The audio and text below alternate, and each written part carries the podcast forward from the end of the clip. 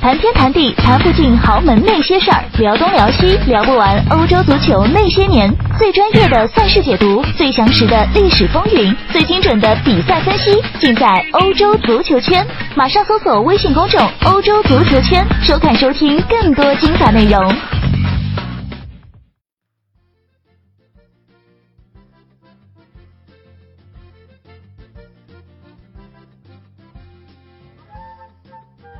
大家好，欢迎收听翻看西甲，我是武一帆。今天结束了欧洲杯预选赛分组抽签儿，呃，西班牙跟几支看起来不太强的球队啊，北欧这几支抽到了一起啊，具体没什么可以解读的，等什么时候比赛开打，什么时候咱们再哎再具体问题具体分析。所以今天咱们的主题还是联赛，有两场西甲联赛值得来解读一下啊，然后有一个小小的。听众答疑的部分，首先咱们来看马竞对吉罗纳这场比赛啊。之前我说过，吉罗纳地区是加泰罗尼亚呃民族呃氛围、民族主义呃氛围比较浓厚的地区，所以这场赛前还有一个小小的警报，说可能呃一些当地的当地的球迷比较激进的球迷可能会利用呃比赛来晒一些政治标语。呃，因为当地的这个加泰罗尼亚警察啊，对此比较啊睁只眼闭只眼，这个 Los Mossos 这个加泰罗尼亚当地的警察，所以还有可能是出动啊国民警卫队啊 Guardia Civil 来维持秩序啊，但是看来也没什么太大的问题。为什么如临大敌呢？因为马竞啊这个阵营是啊偏右的啊国家偏右右翼的国家主义啊，跟这个。左翼的这些民族的地方主义啊，正好是相反意识形态，所以可能会出冲突啊。但是从与比赛结果一样啊，比赛一比一打平了啊，似乎也没出什么太大的乱子。呃，这场比赛打平了，马竞也没什么好说的，因为马竞是在最后时刻扳平的、逼平的这个基罗纳。呃，三次在西甲遇到基罗纳都打平了啊，这个第一次呃遇到基罗纳也是差点输球。就是被这个很生猛的升班马吓了一跳。这是上赛季初，上赛季大概是第二轮，呃，就是还是第一轮搞这么一一场。这一场也有所准备，但是还是不行。呃，马竞遇到的最大的问题是他现在队内伤员实在太多了啊。他后卫线，呃，本来赛前勉勉强强能凑出这么一条四个人的后卫线，结果临出门之前。呃，左后卫菲利佩伤了啊，这个就有点乱了。因为原本能够踢他这个位置，卢卡斯现在必须踢中后卫啊，因为戈丁和吉梅内斯两个人都踢不了，只有他和萨维奇两个人能踢中后卫。所以这一场大家一直在猜是该怎么办，有可能让阿里亚斯来右后卫来打左后卫啊，右后卫再单找人，托马斯啊或者谁。结果西蒙尼把。非常能干啊，又又非常万能的啊，这个萨沃尔啊，狗老师，呃，搞到了这个左后卫位置啊，基本上是完成任务。为什么呢？因为呃，吉罗纳这个右路攻势比较猛，他这个右翼卫啊，波罗和这个波尔图啊，他这个突击能力非常强啊。当然，这场波尔图是后来才上场啊，也是刚刚伤愈。吉罗纳这边也是，其实防线上有几个人，呃，不太，呃，不太好。他的这个主力的两个巴萨青训球员普拉纳斯啊，这受伤了。然后本来能踢他这个位置的这个马克穆涅萨啊，结果也受伤了。所以这一场欧塞维奥就搞了这么一个三后卫啊，他这个赛季一直是三后卫、四后卫来回这么。呃，换着踢啊，所以也没什么问题。所以这场比赛，呃，在双方都头重脚轻的情况下，就打对冲呗啊。结果冲来冲去，马竞先丢球了，倒不是因为被对方冲的，是因为自己最可靠的这一环罗德里啊有一个横传，结果被对方截了，被这个现在西甲头号射手斯亚尼哎截截出来啊，这个结果被呃奥布拉克。再放倒了啊！这个判罚判罚点球，裁判犹豫了一下，听了这个视频裁判的意见，给了点球。呃，这个球是教简直教科书式的争议判罚啊！为什么呢？呃，就算是用视频回放用这个 VAR 呃来看，也逐帧来放，也只能勉强看到啊奥布拉克接触到呃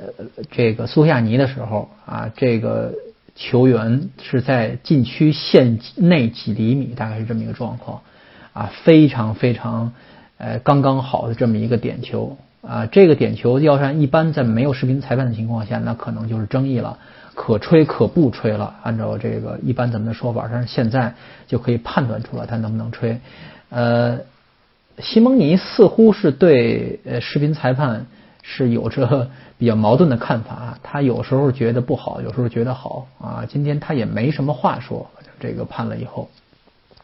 这个这场的另外一个看点是啊科斯塔。赛后，大家又在说科斯塔可能表现不太好，但还好他最后呃利用他的这个冲击力啊，让导致呃吉罗纳这边的后卫拉马略啊进了一个乌龙球。呃，迪斯科斯塔其实带伤在踢啊，西蒙尼也承认科斯塔踢得不好，因为身体状况也不太好。这一点是马卡报有有一个记者在赛后写说科斯塔。他伤着一条腿，能坚持下来九十分钟啊就不错。如果你对锋线没有太高要求的话啊，他也能凑凑数。但是你要是有非常激烈的这种对抗，可能科斯塔就没什么用了啊，有这么一个状况。西蒙尼承认这一点，说科斯塔踢得不好，但是呃说科斯塔每一次啊，几乎每每一个动作，每一个都是非常用心的。呃，这个横。比出一个问题，就是科斯塔踢的坏再坏啊，科斯塔一条腿也比卡利尼奇两条腿要强。卡利尼奇这一场啊没有出场机会，啊让热尔松上来踢了一会儿，大家也看来也是对卡利尼奇彻底失去，呃，西蒙尼对卡尼奇也彻底失去呃念想了。就跟过去这若干个赛季，他这二号前锋啊一直不得用啊。从当年当时的阿德里安刚来的时候踢过一阵儿啊，后来就弃之不用了，大半个赛季都替补席啊。到后来有谁呀？劳尔西门尼斯啊，墨西哥中锋，哎，杰克逊马丁内斯啊，卢这个卢西亚诺比耶托，哎，这这数不胜数，凡是 踢二号的都没什么没什么戏，嗯。这是马竞的这方面就是一个问题，它引援上确实是存在一些一些偏差啊。好，马竞这场就是这么一个状况。然后咱们接下来说一说巴萨啊对比利亚雷亚这场比赛。这场比赛的状况其实更简单，呃，比利亚雷亚呢，嗯呃，竭力呃进行了一些反扑，但是呃有这是确实实力上，尤其是球员的。硬实力上，阵容硬实力上啊，存在一些比较明显的差距。呃，但是可以看出来，比利亚雷尔已经比赛季初的表现好多了。他现在在在诺坎普啊，在下半场一段时间是压着巴萨在打啊，这是非常不容易的一件事情。虽然他输掉了比赛，但是一个是丢了定位球，另外一个是实在是在反扑的过程中无力呃进行回防，被梅西一脚非常有穿透力的。啊，助攻找到阿莱尼亚，啊，进了一个非常漂亮的球。呃，这场，但是这场最出彩的人是谁啊？啊，登贝莱啊，巴萨球迷又乐了，说：“哎呦，登贝莱活了！这有登贝莱，谁还想内马尔啊？”哈 哈登贝莱，呃，这场啊，连突破带这个过人啊。小局部范围内的一些动作做的也很好啊，比如说分球传球，他有一些非常漂亮的啊，辗转腾挪找空间射门，但是呢没有直接的刷数据啊，他他他好像那脚皮克那脚皮克进那个球是不是他的角球啊？那就有一脚助攻应该是，嗯，不是很不是很确定，不是很确定是是不是他。呃，为什么大家觉得他突然状态好了？大家可以看到这一场巴萨啊，尤其是下半场，在对对方控球的情况下，得到很多哎反击的空间，尤其是在边路啊，登贝莱能把球趟起来了啊，登贝莱这回，尤其是而且他以往也是加盟巴萨一年多以后，他在右路的表现好过他在左路的表现，他左路没有这个没有辗转空间啊，阿尔瓦在后边压着他，前面苏亚雷斯前面压着他。啊，他没有一个冲刺空间。登贝莱他最大的特点跟姆巴佩还是有一定相像的地方，就是需要一定的冲刺空间，他速度非常快，而且在高速。呃，这个盘带过程中控制力非常强，这是它的优势啊。你要说它小空间内的运作能力，啊，能没有到目前为止没有看出它有多强啊。它临门一脚确实还不错。呃，这一场为什么它这么出彩？嗯，有这么几点原因。首先，它的右路；其次，给了他冲刺空间；啊，再次就是他在状态好的情况下有自信。而梅西在这两场确实是感觉，一是感觉疲惫，二是就是也确实是心情确实不错啊，也不是说嗯锱铢必较，每个球必须得要他的要到他的脚底下让他来分配。他这场给登贝莱传了很多球，然后登贝莱拿到球以后非常自信，呃，这个整个球队的进攻重心啊，就是嗯非常自然就偏向登贝莱了。就把球交给他处理，让他去往前去找空间，所以显得他主角儿啊，显得他这个呃非常呃非常受关注啊，因为球在他脚底下嘛。呃，与他相对比的就是呃咱们可怜的库里尼奥在另外一边啊，基本上没有得到什么球的机会啊。他拿到球以后也显得有点不知道该往哪去，因为以往找梅西嘛，这场因为重心在登贝莱脚底下嘛，所以他有点找不着人。呃，显得他踢得非常之烂。呃，赛后啊，这个大家也都在说，这库里尼奥怎么回事啊？啊，不会踢球了啊？呃，赛后这个巴尔维德也是给了一些解释，说库里尼奥刚刚伤愈复出啊，在之前打国际的时候踢了一场好球，大家需要给他一点时间，让他继续恢复。确实是，呃，不光说身体上啊，他那个状态上也是需要恢复。呃，就库里尼奥在整个巴萨阵中这么一个地位啊，还有他的这么一个踢球方式，以及他未来在战术系统中的这个比重啊，我就先不谈了，因为这不是这场内容啊。他踢的不好，我们就不说了；踢的好的时候，我们再说啊。呃，这场主角不是他，我们先啊进一段啊音乐，我们暂停一下，然后我再给大家讲呃今天的。听懂答疑啊，西甲解读部分就先告一段落。好，呃，我们今天呃的听众答疑的主题是什么呢？啊，有一个呃咱们的听众提出来说，想让我讲一讲呃南美解放者杯这个决赛，因为现在遇到很多麻烦，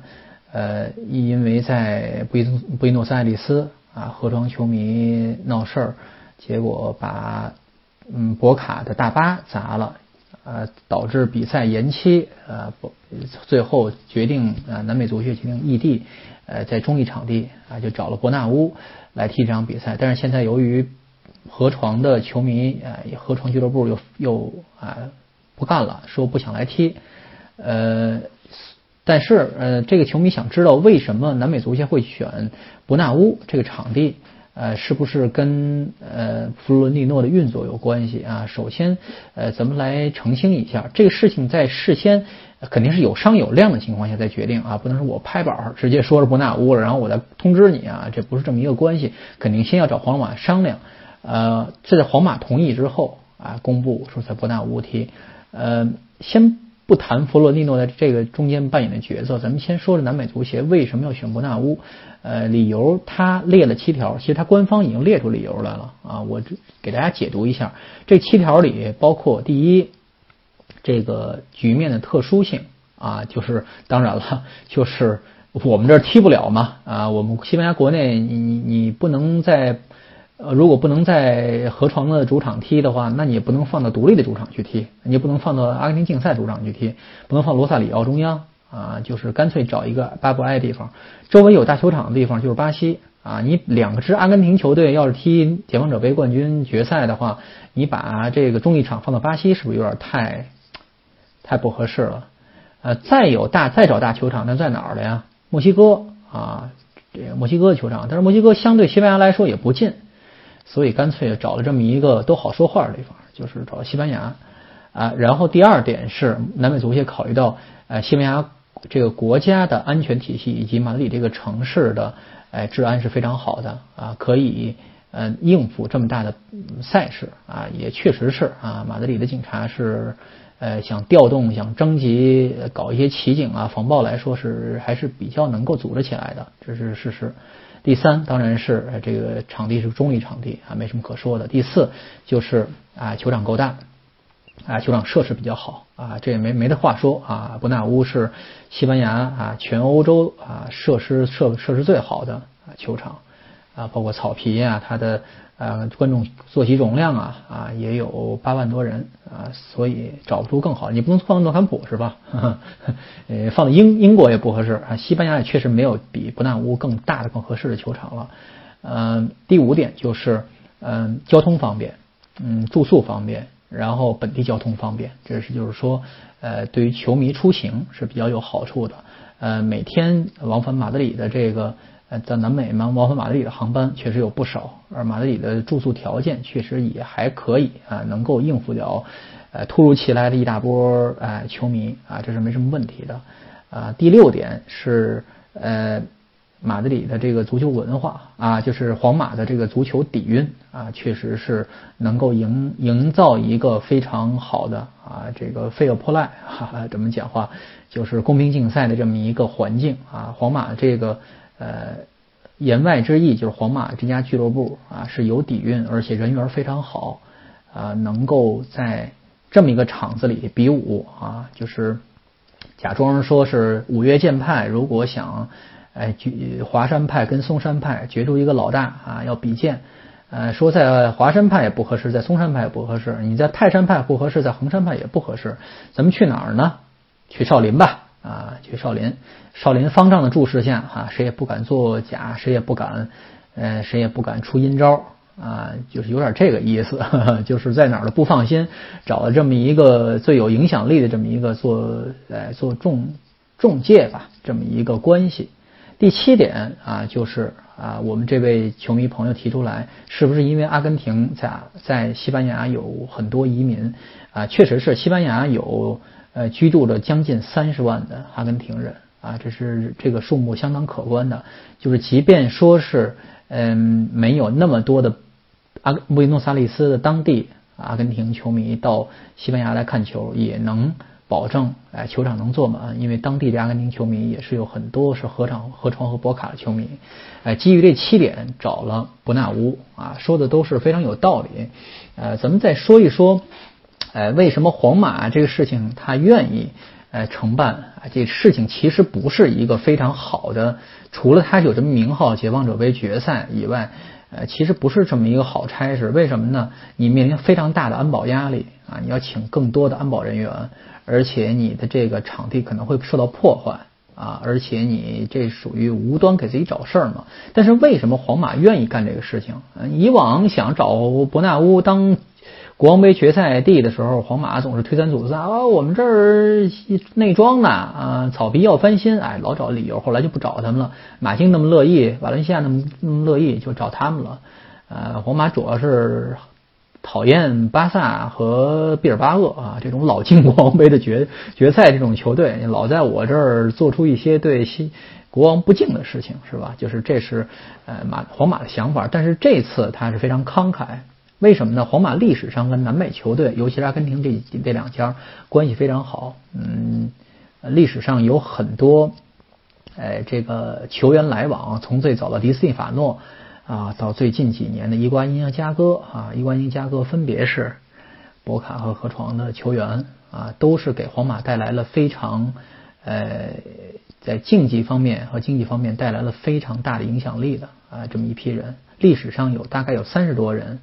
呃，三十多名阿根廷人在皇马踢过球啊。虽然最著名那个去了对对门啊，马拉多纳在巴萨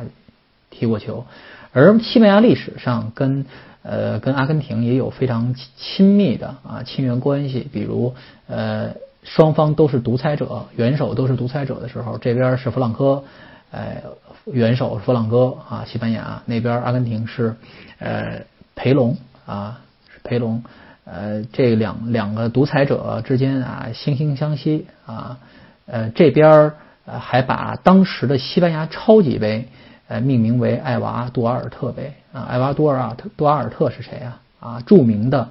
啊皮隆夫人，也叫佩隆夫人啊。啊，阿根廷别为我哭泣啊，艾薇塔那剧那出音乐剧就写的他啊，就是有这么一个非常啊非常深深厚的啊友谊在这儿，所以呃皇马也没有什么不乐意的啊。伯纳乌呃不是伯纳乌那个弗洛内诺啊愿意做这个人情啊，对于他来说也有好处。谁要赢球了，哎，感激你啊啊！再有什么好球员先想着你是吧？这对于皇马来说是一个稳赚不赔的事情，除了可能搭点人力、搭点钱啊。而且这场比赛，呃，球票啊是一个很大的问题，就是其实球票卖的并不贵，对于西班牙当地的这个呃消费来说，尤其是在伯纳乌举行比赛的话，据说这场比赛的门票，决赛门票最便宜的八十欧元。最贵的也就卖二百五十欧元啊，这对于一个这个级别的赛事来说已经非常便宜了。但是还是有很多西阿根廷球迷觉得负担不起，因为这种比赛如果在阿根廷当地踢的话，可能折折折换成欧元的话，可能是在二十欧元到八十欧元间啊，所以价格差了几倍，呃，还是让阿根廷球迷呃叫苦不迭。也这也是呃包括啊跨州通勤这个事情，这也是。呃，河床啊觉得不满意啊，博卡假装觉得满意，其实也是觉得不合适啊的这么一个原因，就是太远了，太贵了。这就是啊解放者杯跟伯纳乌啊球场的这么一点儿关系，我给大家进行了一点我个人的解读，希望您能满意。本期翻看西甲到此结束，谢谢关注，下期再见。